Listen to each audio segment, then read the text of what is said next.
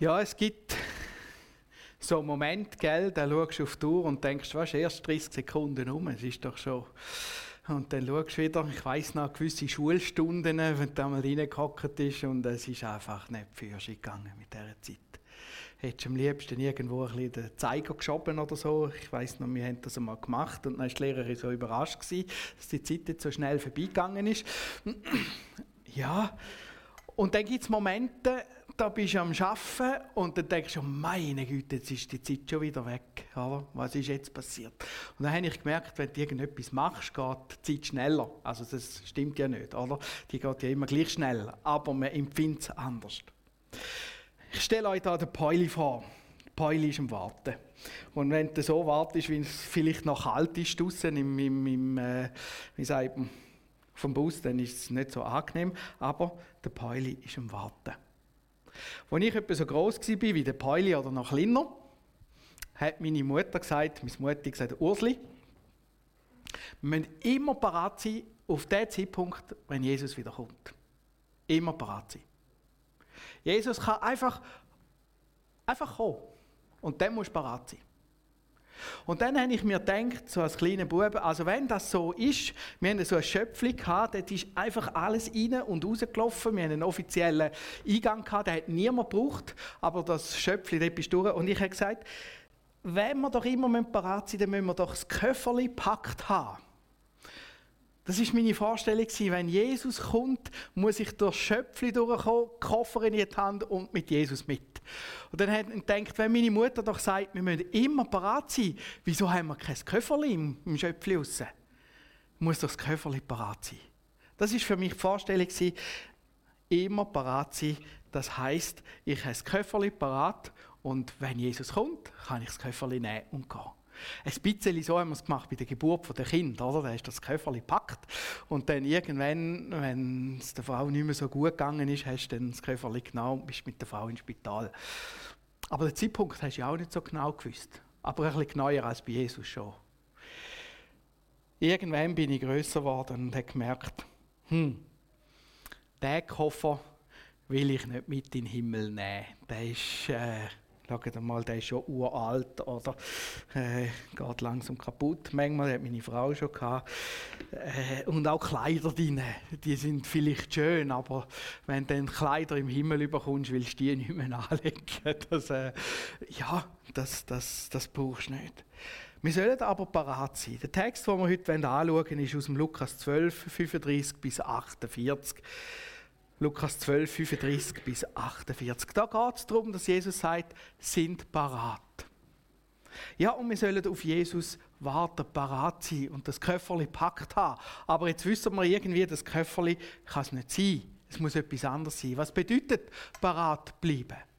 Meine Mutter hat mir dann das einmal erklärt. Sie hat gesagt, ich bin in eine Disco gegangen.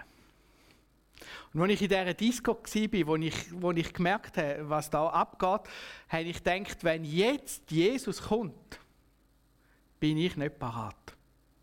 Dann müsste ich mich zu Grund und Boden schämen. Und sie sagt nie mehr in eine Disco. Und dann habe ich mir gesagt, aha, Disco nicht gut. Aber das hat sie nicht sagen. Später, als ich älter geworden bin, bin ich in eine Disco gegangen ich denke, jetzt nimmt es mich auch Wunder. Und äh, wo, wo ich dann gedacht habe, könnte Jesus jetzt kommen, habe ich gedacht, ja, hätte jetzt nichts dagegen. Nicht wegen der Disco, sondern hätte jetzt Freude. Ich muss mich nicht schämen. Teilweise habe ich sogar Discos organisiert in der Schule. Ähm, und habe ich gemerkt, es ist nicht Disco, was das Problem ist. Bei diesen Discos war, da hätte ich sagen wenn jetzt Jesus kommt, ich würde mich auch zu Grund und Boden schämen.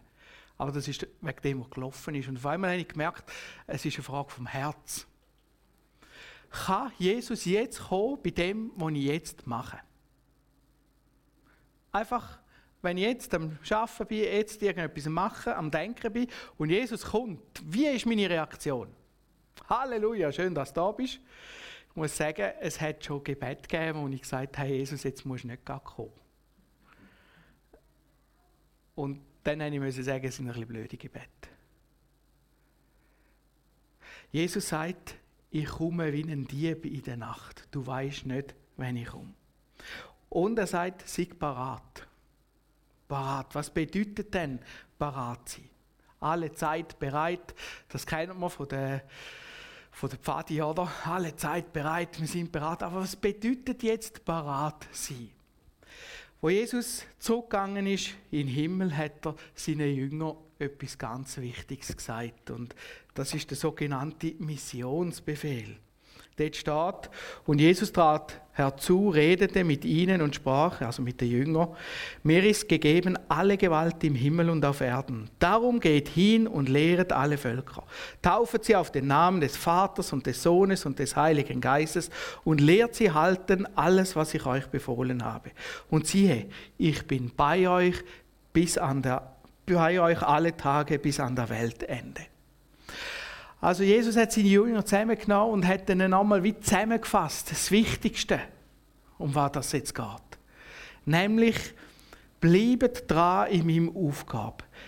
Mir ist gegeben, alle Gewalt im Himmel auf also alle Gewalt, das ist ja ein mächtiger Gott, den wir da haben. Im Himmel und auf der Erde. Und darum gönnt. Und das Gehen ist eine Sendung.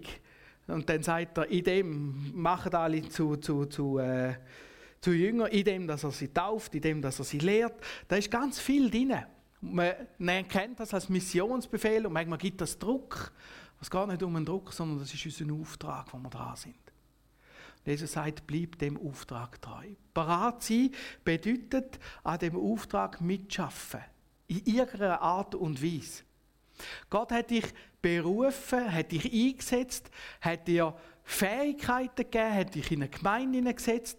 Alles zu dem Ziel, dass du mit dem alles dich kannst investieren in diesen Auftrag. Vielleicht hockst du jetzt da und denkst, was ist denn mein Auftrag? Ich kann dir das von der Kanzler her nicht sagen. Das ist eine Sache, die dir Jesus gezeigt hat. Aber es geht darum, dass wir an dem Auftrag treu bleiben. Sagen, ich will dranbleiben.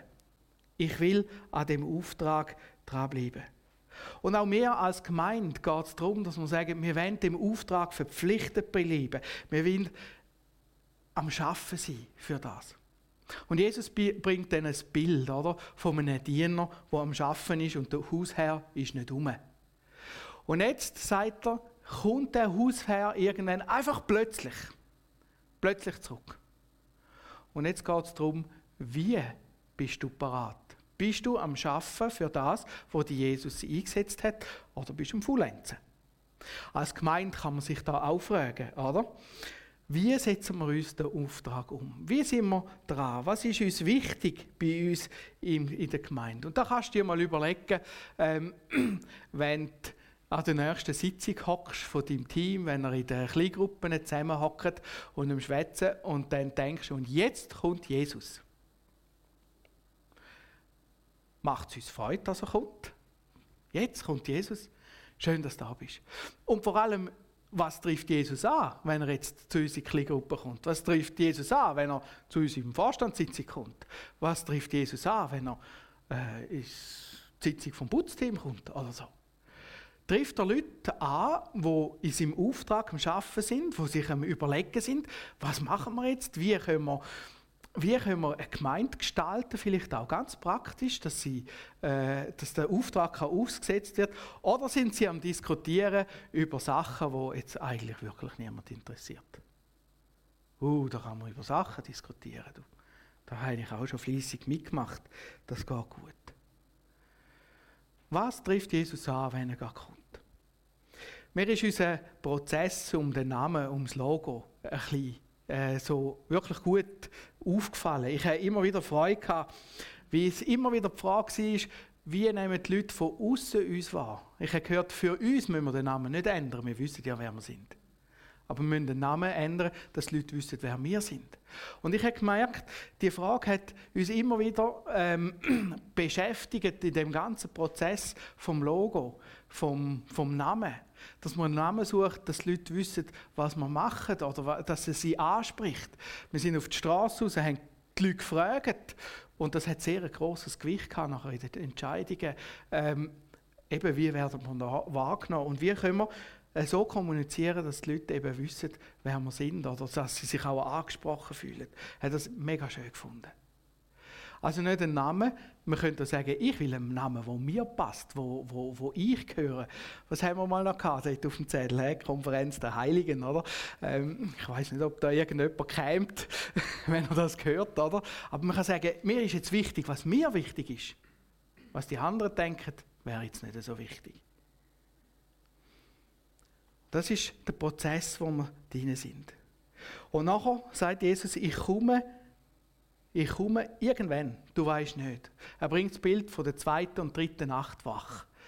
Eine Nachtwachzeit ist etwa drei Stunden gegangen, also ist etwa zwischen zwölf und äh, drei, vier Uhr am Morgen. Er kommt nicht spät und nicht zu früh. Irgendwann kommt er. Und will man nicht wissen, wenn Jesus kommt, bleibt die Spannung da. Man muss irgendwie ähm, dranbleiben.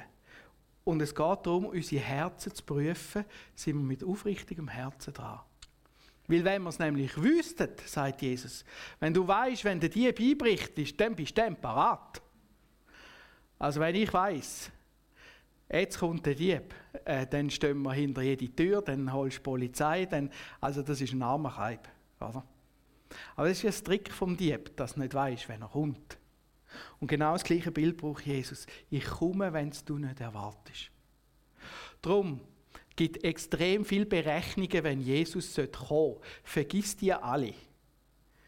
Denn wenn einer voraussagt, dann kommt Jesus, kommt er garantiert nicht. Weil dann wären wir ja parat.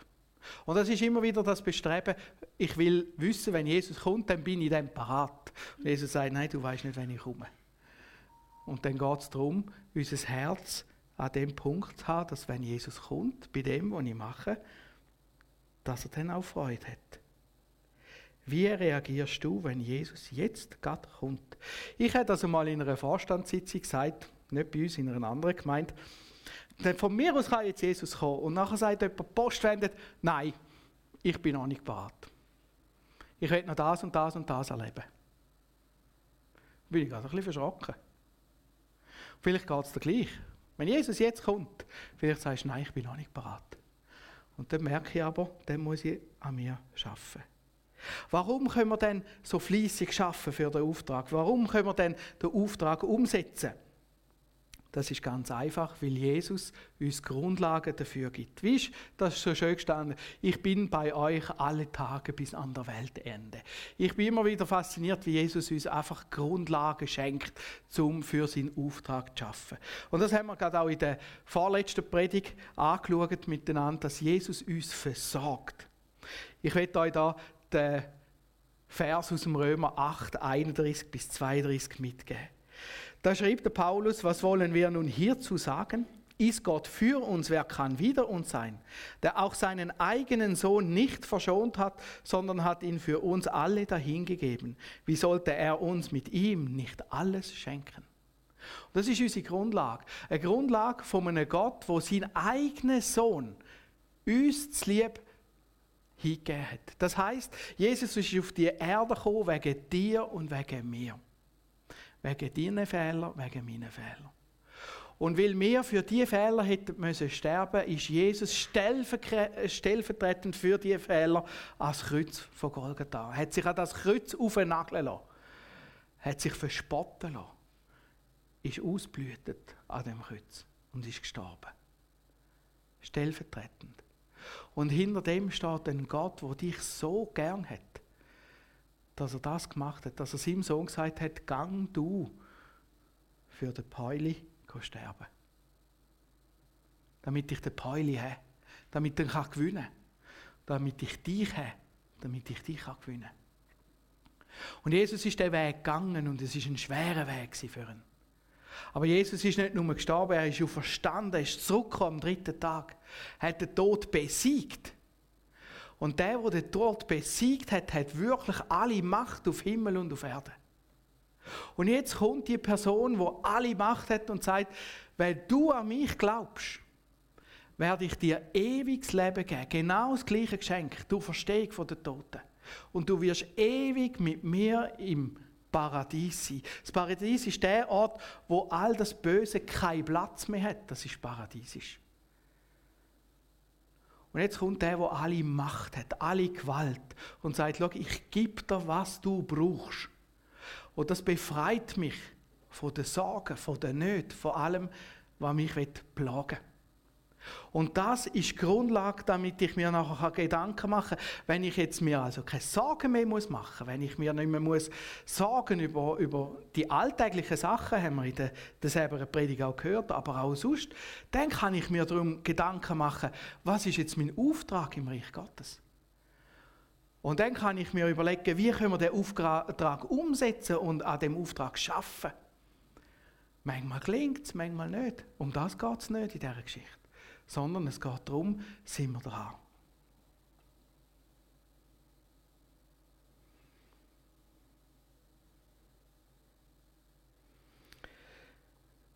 Ja, wir sollen drei sein. Und ich habe euch jetzt hier nochmal jemanden mitgenommen. Jetzt muss ich da mal schnell ein bisschen Platz haben. Ja, wird schwierig. He? Uh, Entschuldigung, viel. Macht es da. He?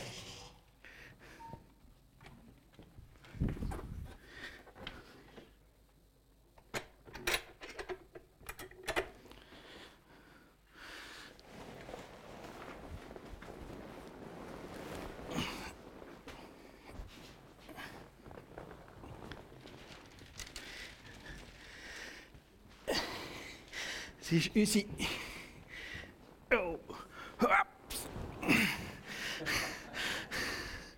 ist unsere Übungspuppe in der Feuerwehr.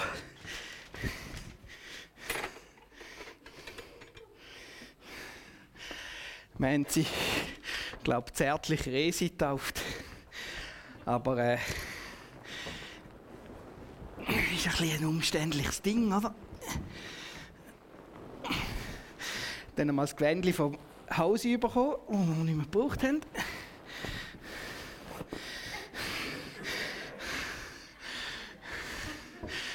Ist eigentlich genau gesagt ein Sandsack mit Kleidern. So.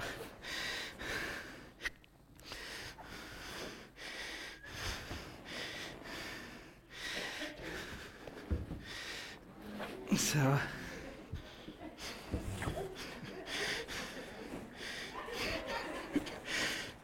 es ist. Ja. Ja, das ist eine strenge Sache, das mit dem. So. Er hackt da, oder? Wird meistens gerettet von uns und nachher wieder irgendwo in der Ecke liegen lassen.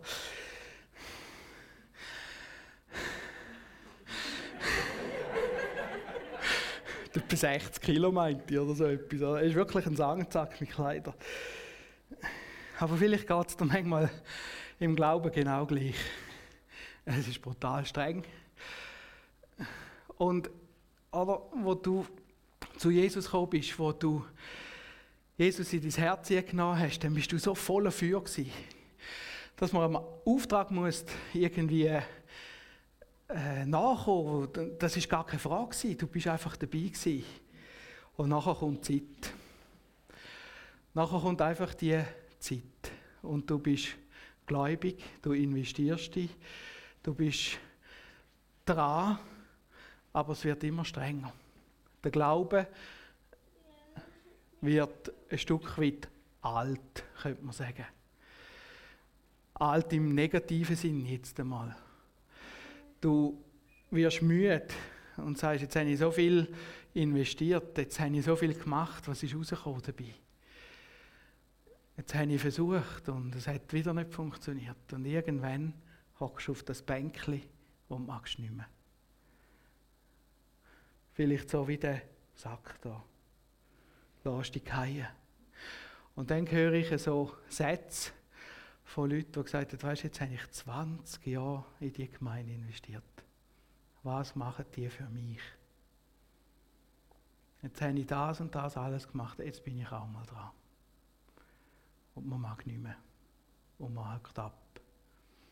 Und dann passiert irgendetwas ganz Interessantes. Vorher ist der Auftrag von Jesus so im Zentrum von meinem Leben. Und jetzt schleicht er raus, ganz langsam, das kann über die Jahrzehnte passieren, dass der Auftrag rausschleicht und mein Ich schlicht wieder rein. Und jetzt geht es um mich. Was machen die anderen für mich? Was ist gemeint für mich? Ich müsste jetzt und so. Und man würde das nie so sagen. Wir sind ja alle genug Christen, dass wir wissen, dass man das nicht darf sagen, oder? Aber man handelt danach. Man macht es so. Und man hockt da und man wartet jetzt, was die anderen für mich tun. Eben der Glaube wird alt. Alt im Sinn von, ich mag nicht mehr, ich will nicht mehr, ich bin noch ein bisschen dabei, aber bildlich hocken wir so da wie der Sandsack mit Kleidern. Der Petrus fragt Jesus, was meinst du, für wer redest du das? Für uns oder für alle anderen? Und die Botschaft ist ganz stark für uns gerichtet. Und er bringt das Bild und sagt, schau, es war ein Verwalter. Und der Verwalter, der hat gefunden, ja, mein Herr kommt ja eh lang nicht und hat angefangen, seine Dienste zu vernachlässigen hat angefangen, die anderen zu plagen, hat nicht gemacht, was er hätte sollen, hat nicht dafür geschaut, dass sie ihre Nahrung überkommen und so weiter und so fort. Und dann ist es dann passiert, dass der Herr zurückgekommen ist. Und nachher sagt Jesus, was mache ich mit dem Knecht? Und dann kommt ganz eine harte, ganz eine harte Aussage. Mal schauen, ob wir sie noch auf die Leinwand bringen. Da die. Kannst du mir den nächsten Bibelvers geben? Der steht im Lukas 12, 43 bis 44. Nein, 46. Dann wird der Herr dieses Knechtes kommen an einem Tag, an dem er es nicht erwartet und zu einer Stunde, die er nicht kennt und wird ihn in Stücke hauen lassen und wird ihm seinen Teil geben bei den Ungläubigen. Boah.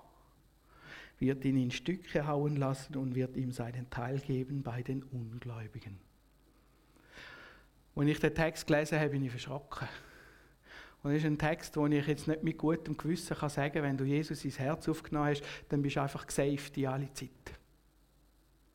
Nein, da kommt Jesus zurück und sieht einen so auf dem Bänkchen liegen und der ist für Jesus nicht brauchbar. Tut mir leid.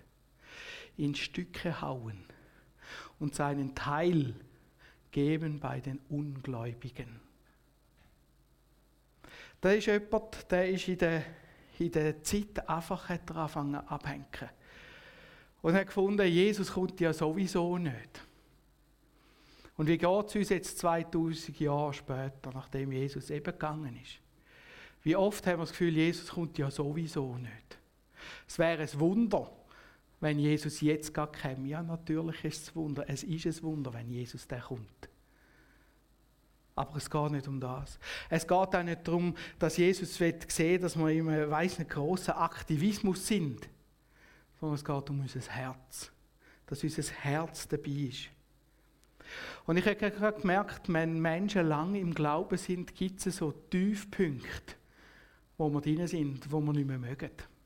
Tiefpunkte im Glauben, wo man aufgeben will vielleicht. Zum Beispiel der Elia, ein Prophet im Alten Testament, hat auch so einen Tiefpunkt gehabt. Er hat gewaltige Sachen erlebt mit Gott. Das habe ich noch nie erlebt, so Sachen. Der hat gesehen, wie Feuer vom Himmel oben kommt und so weiter. Und da kommt er eine Morddrohung über und läuft davon wie der Letzte, in die Wüste. Und wenn Gott fragt, was machst du da? Sagt er, ich bin der Einzige, der übrig geblieben ist. Ich habe für dich das, das, das, das zählt schön auf. Ich habe für dich geschafft und geschafft und geschafft. Und jetzt wollen sie mir als Leben. Ich bin der Einzige, der übrig geblieben ist. Und ich glaube, die Momente, die kennen wir in unserem Glauben, wo wir so schlaff auf dem Bänkchen hocken und sagen, ich will nicht mehr. Wichtig ist in dieser Situation, dass man sagt, und doch bleibe ich bei Gott. Ich will. Ich will dabei bleiben. Und ich weiß noch, wenn ich vor nicht so langer Zeit ähnlich wie die Puppen auf dem Bänkchen gehockt bin und nicht mehr mögen. Und nachher bin ich zu einem alten Pastor gegangen und dann habe ich ihn gefragt, was machst du, wenn du nicht mehr magst?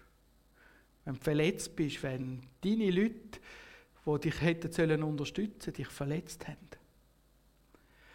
Und dann hat er gesagt, ich habe immer geschaut, dass ich den Schwung, das Feuer nicht verliere. Das war das Wichtigste für meinen Dienst. Oder immer noch. Ist immer noch im Dienst, auch wenn er pensioniert ist. Dass ich den Schwung nicht verloren habe. Und dann habe ich gefragt, ja, aber wie machst du das, dass du den Schwung nicht verlierst? Dass du dranbleibst, dass du eben nicht zu einem Sandsack wirst mit Kleidern. Und dann hat er gesagt, schau, all die Verletzungen, die passiert sind, habe ich Jesus angelegt.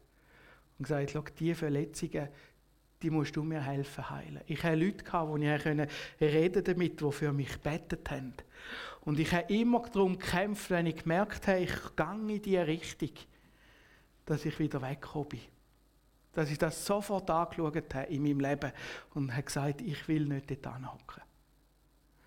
Sondern dass ich das angeschaut habe mit den Leuten, die ich kenne und dass ich dranbleiben bin, dass ich den Schwung behalten habe. Und ich bin dort weggefahren, ich weiß noch, und er hat gesagt, und ich will den Schwung behalten. Um alles in der Welt.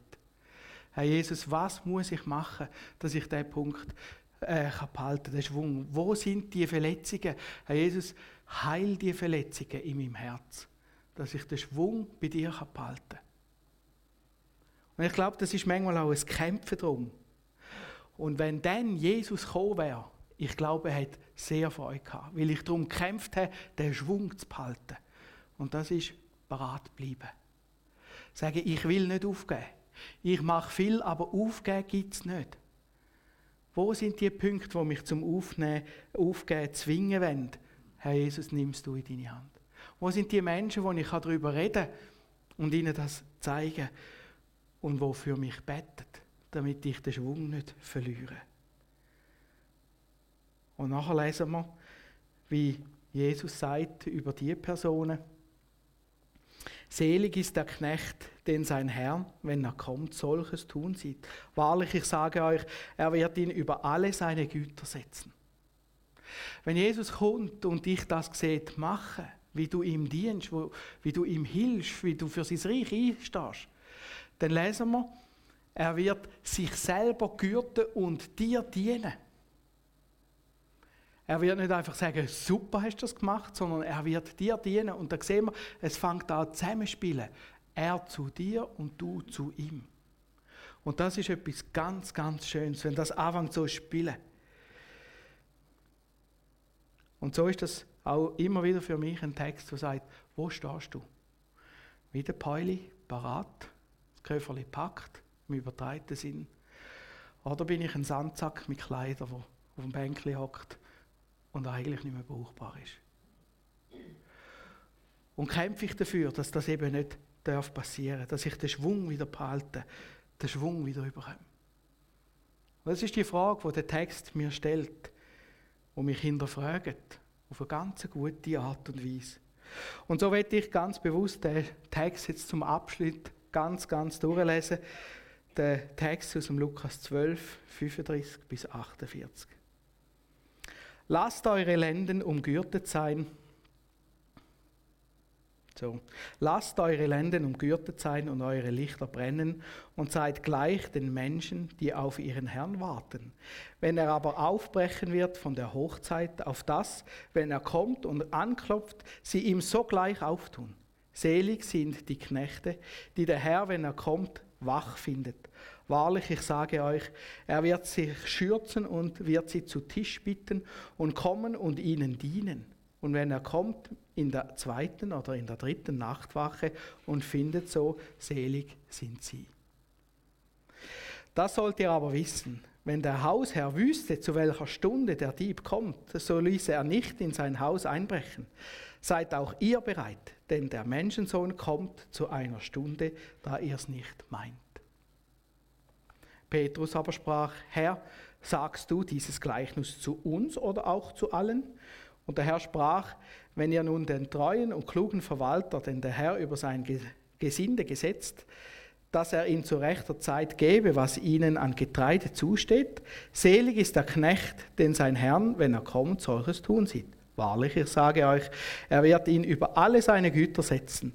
Wenn aber jener Knecht in seinem Herzen sagt, mein Herr lässt sich Zeit zu kommen und fängt an, die Knechte und Mägde zu schlagen, auch zu essen und trinken und sich vollsaufen, dann wird der Herr diesen Knecht kommen an einem Tage, an dem er es nicht erwartet und zu einer Stunde, die er nicht kennt, und wird ihn in Stücke hauen lassen und wird ihm seinen Teil geben bei den Ungläubigen.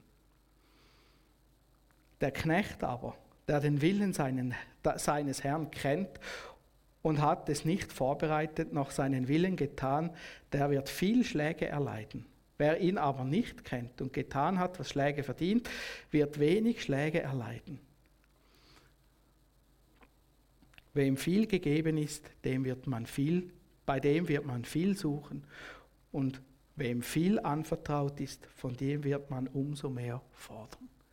Es geht auch darum, das, was Jesus äh, anvertraut hat, dass das umsetzt ist. Viel oder wenig, Jesus wird auf das lassen. Ich weiß nicht, wo du stehst heute. Vielleicht sagst du mal, ich will dem Jesus nachfolgen, weil er sagt für mich dann gib Jesus dein Herz. Vielleicht bist du wieder Pauli, voll am Warten. Dann will ich dich Mut machen und sage, super, zeig mir, wie du das machst. Und vielleicht sagst du, ich bin in der Gefahr, so ein Sandsack mit Kleidern zu werden. Herr, ich will wieder zurück zu dir.